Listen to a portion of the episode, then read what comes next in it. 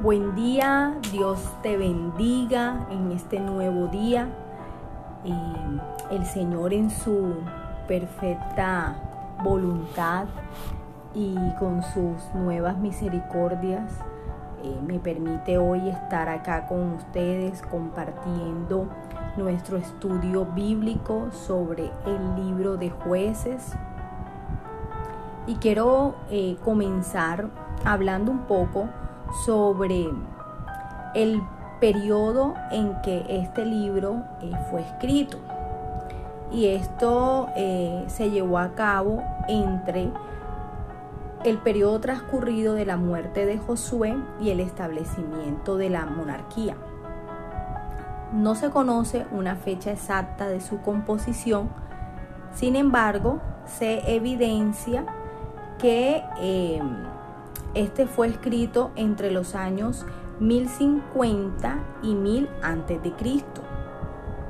El autor de este libro de jueces es desconocido, pero el Talmud babilónico lo atribuye a Samuel. Puede que éste haya redactado porciones del libro porque se sabe que Samuel era escritor. El inspirado autor seleccionó cuidadosamente testimonios orales y escritos para ofrecernos una historia de Israel con implicaciones teológicas. El libro de jueces cubre un caótico periodo en la historia de Israel entre los años 1380 y 1050 a.C. Bajo el liderazgo de Josué, Israel había conquistado y ocupado en líneas generales la tierra de Canaán pero extensas áreas no habían pasado aún a manos de las tribus individuales.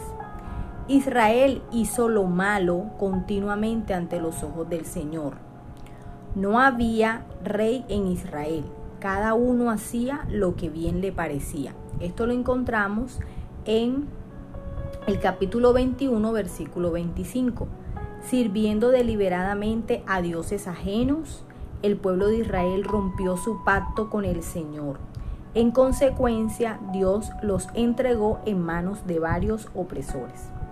Cada vez que el pueblo clamaba al Señor, el Señor se levantó fielmente a través de un juez para traer la libertad a su pueblo. Estos jueces que el Señor escogió y ungió con su espíritu eran líderes civiles y militares. El libro de jueces no solo ofrece una visión retrospectiva de la conquista de Canaán por Josué, sino que también describe las condiciones de esa región bajo el periodo de los jueces y anticipa el establecimiento de la monarquía en Israel.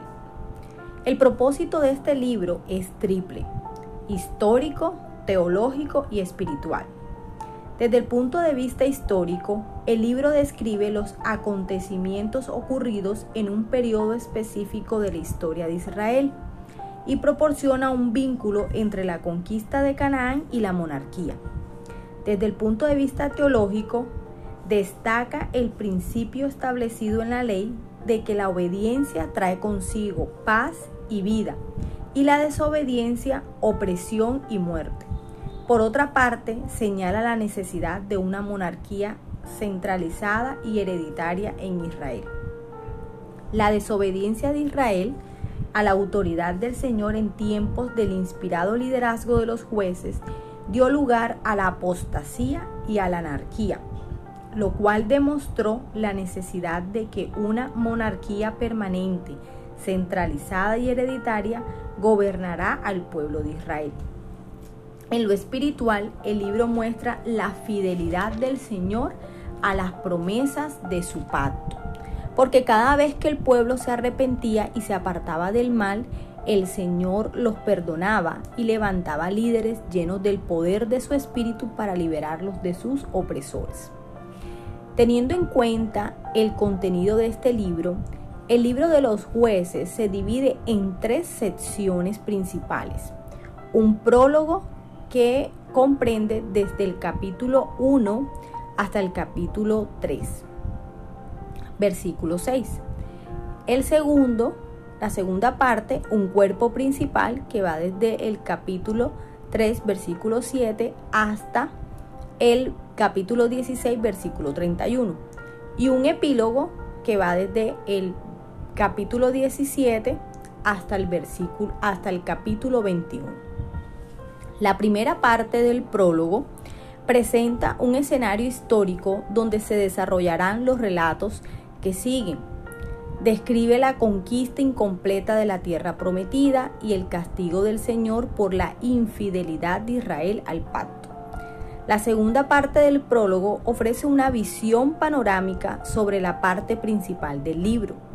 Presenta las rebeliones de Israel en los primeros siglos de su vida en la tierra prometida y muestra cómo Dios se relacionó con su pueblo durante ese periodo, una época caracterizada por un ciclo recurrente de apostasía, opresión, arrepentimiento y liberación. El cuerpo principal del libro, como les comenté, del capítulo 3 al 16, ilustra este patrón de manera recurrente en la historia temprana de Israel. Los israelitas hicieron lo malo a la vista del Señor, apostasía. El Señor los entregó en manos de sus enemigos, opresión. El pueblo de Israel clamó a Dios, arrepentimiento. Y en respuesta a su clamor, el Señor levantó a libertadores, a quienes llenó del poder de su espíritu, liberación. Seis individuos, Otoniel, Ahod, Débora, Gedeón, Jefté y Sansón, cuyo papel como libertadores se relata con ciertos detalles, se clasifican como los jueces mayores. Se les conoce como los jueces menores el A, Sangar, Tola, Jair, Itzán, Elón y Abdón. El decimotercero juez, Abimelech, es alguien que aparece como un complemento de la historia de Gedeón. Sin embargo, dos historias encontramos como epílogo al libro de los jueces. El propósito de estos apéndices no es señalar el final del periodo de los jueces, sino condenar la corrupción religiosa y moral que existió durante esa etapa. La primera historia ilustra la corrupción de la religión en Israel. Micaía estableció en Efraín una forma pagana del culto a Jehová, que fue adoptada por los danitas cuando abandonaron la heredad que les había correspondido y emigraron hacia el norte de Israel. La segunda historia del epílogo ilustra la corrupción moral, al narrar la infortunada experiencia de un levita en Gaba de Benjamín y la guerra a que dio lugar. Aparentemente, el propósito de esta sección final del libro es ilustrar las consecuencias de la apostasía y la anarquía en los días en que no había rey en Israel. El libro de jueces presenta de forma gráfica el carácter de las relaciones del Señor con los hijos de Israel. Dios los castiga justicieramente por sus pecados, pero en su amor y misericordia los libera en respuesta a su clamor de arrepentimiento. Aunque se llama a los jueces los libertadores o salvadores de su pueblo, Dios es en definitiva el verdadero Salvador. Dios es el juez, Salmos 75, 7. Él es Dios justo y salvador, Isaías 45, 21. En el libro de jueces se hace énfasis en que la humanidad necesita de un libertador o salvador divino. A través de la historia, el pueblo de Dios ha pecado. Como Señor de la historia, Dios siempre ha liberado a sus hijos de la opresión cuando se han arrepentido y vuelto sus corazones a Él. En la plenitud de los tiempos, Dios, en su amor, envió a su Hijo Jesucristo como nuestro libertador, nuestro Salvador, para redimirnos de las ataduras del pecado y la muerte. Nuestro Señor es un juez justo. Segunda de Timoteo 4:8, y un día juzgará el mundo con justicia. Hechos 17:31. Además de ello, encontramos la actividad del Espíritu del Señor en el libro de jueces. Este se refleja claramente en el liderazgo carismático del periodo. las siguientes acciones heroicas de Otonel, Otoniel, Gedeón, Jefté y Sansón se atribuyen al Espíritu del Señor. El Espíritu del Señor vino sobre Otoniel, capítulo 3, versículo 10 Gracias a la presencia del Espíritu del Señor, Gedeón liberó al pueblo de Dios de la opresión de los medianitas. Capítulo 6, versículo 34. El Espíritu del Señor dotó a Jefté, capítulo 11, versículo 29, de facultades como líder en su empresa militar contra los amonitas. El Espíritu del Señor llenó con su poder a Sansón para que realizara sus hazañas. Así comenzó a crecer Sansón. Capítulo 13, versículo 25. El Espíritu del Señor lo cubrió en varias ocasiones. Despedazó un león solamente en sus manos. Capítulo 14, versículo 6. Una vez mató a 30 filisteos. Capítulo 14, versículo 19 y en otra ocasión se libró de las cuerdas que sujetaban sus manos y mató a mil filisteos con la quijada de un asno. Capítulo 15, 14 y 15.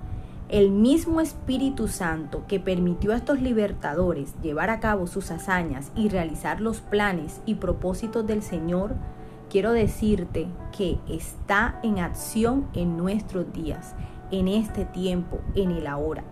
Su deseo es moverse entre los hijos de Dios de manera que puedan realizar cosas imposibles. El Señor quiere liberar a su pueblo y está buscando hombres y mujeres consagrados a quienes llenar con el poder de su espíritu. Algo que quiero también resaltar dentro de este estudio es que dentro de esos jueces mayores hay una mujer y en ella el Señor depositó una serie de talentos, de habilidades y es Débora, la talentosa mujer llena del Espíritu Santo. Débora quiere decir abeja. Ello nos recuerda la sabiduría de esta mujer, cómo compartió con sus amistades y cómo su influencia y autoridad fueron utilizadas para molestar a los enemigos de Israel se distinguió por su talentosa creatividad y su habilidad como, como líder. Débora cantó y compuso canciones, capítulo 5, y fue una mujer de Dios que llena de amor patriótico juzgó, gobernó a Israel durante 40 años. Podría ser llamada la primera comandante militar y jueza de una Corte Suprema de Justicia. La clave de la efectividad de Débora residió en su compromiso espiritual y su andar con Dios. Lo demuestra el hecho que fue llamada profetisa. En Débora se ponen de manifiesto las posibilidades de cualquier mujer moderna que permita al Espíritu de Dios moldear y llenar su vida, a fin de desarrollar plenamente sus capacidades para transformar el mundo que le rodea. Así que mujer preciosa, en el día de hoy pidámosles al Señor que haga en nosotros esa obra de su Espíritu Santo para convertirnos en una mujer Débora. Y por último, quiero traer a colación también cómo nosotros podemos aplicar en nuestra vida este libro de jueces quiero también animarte a que puedas pasar tiempo con el Señor en el estudio de este libro.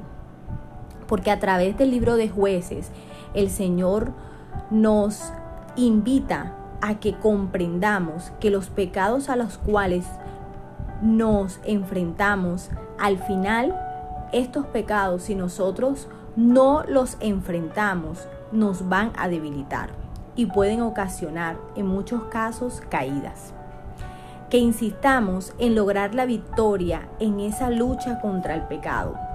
Aquellas debilidades, aquellos pecados que tú sabes que hay en ti con lo que estás luchando, entrégaselos al Señor e insiste en creer y en confiar que la victoria es tuya. Cuídate también de las tentaciones del mundo y de la carne. Arrepiéntete enseguida cuando te venza el pecado y confía en que Dios honra fielmente todo arrepentimiento sincero. Conoce que Dios rechaza toda idolatría y cuídate del engaño religioso. Acepta la adversidad y da la bienvenida a los obstáculos. Cree que Dios los utilizará para prepararte en obedecer y fortalecerte en tu batalla espiritual. Rehuye confiar en la gente porque carezcas de confianza en la presencia de Dios.